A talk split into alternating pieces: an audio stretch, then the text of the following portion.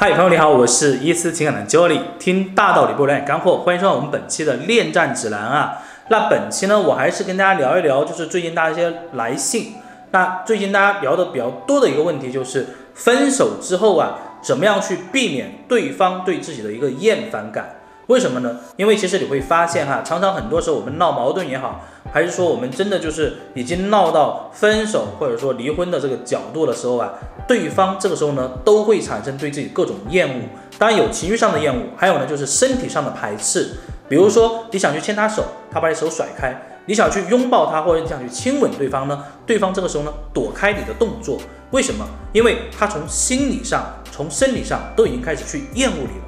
那么我们应该怎么样去避免这样的一个情况呢？那今天我来跟大家聊一下，我觉得在厌恶感哈，就是对方有这样的一个表现之前，你要明白一个道理，什么道理呢？就是在去做修复的时候啊，千万不要事无巨细。什么意思呢？就是你不要过度敏感，因为很多时候我们会想很多，比如说对方的一个动作，对方发了一个朋友圈，或者说对方在别人的微博或者是微信下呀。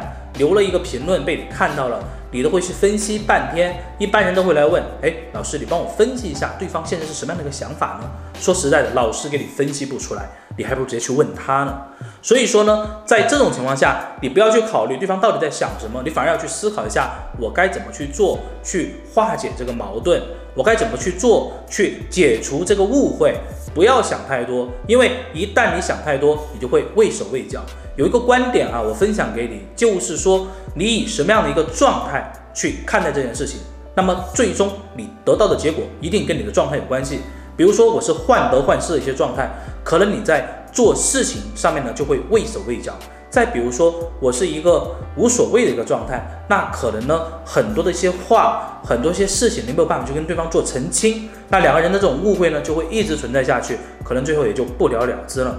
所以说，当你决定去修复一段关系的时候，千万千万不要去想，哎，这个事情我不行，也千万不要去想啊，我就这个样子了。那这个样子呢，只会让对方更加的厌恶你，因为你的状态会直接影响到他的一个心情。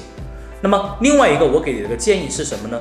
其实去避免对方厌恶自己呢，最好的一种方式就是做自己了。那我看到有很多的一些书哈，包括呃一些其他的一些老师会给到我们很多的一些同学建议说，哎，你关系出了问题，你现在整个人呢状态有问题，哎，你们两个人闹分手是你个人内核不够，你需要成长。别去讲什么技巧，你多看点书，多看看电影，对不对？多去跑跑步就好了。那你觉得这个样子到底对你有用吗？其实没有用，为什么呢？因为说实在的，我们成长了这么多年啊，我们是什么样的一个人，我们是什么样的一个秉性，自己很清楚，对方也知道。短期的变化，我觉得是不能解决我们现在面临的棘手问题的。所以说，成长，我觉得我很建议。但是成长呢，我觉得是同步进行的，或者说把它放在我感情挽回之后，或者说感情修复之后，我再去说我应该怎么样跟他一起去成长，怎么样呢？在他的陪伴下，在他的见证下去变得更好，而不是你一个人在这儿升级打怪，对方呢可能。都在原地踏步，或者说对方在升级打怪，你在原地踏步，你们不同步，不同步的成长是没有任何价值的。所以说不同步的成长呢，也会让对方厌恶你，他会想，嘿，你之前干啥去了呢？哎，现在跟我也没什么关系，对吧？你去看你的书，你去打你的怪，跟我半毛钱关系都没有，他只会更加的厌烦你。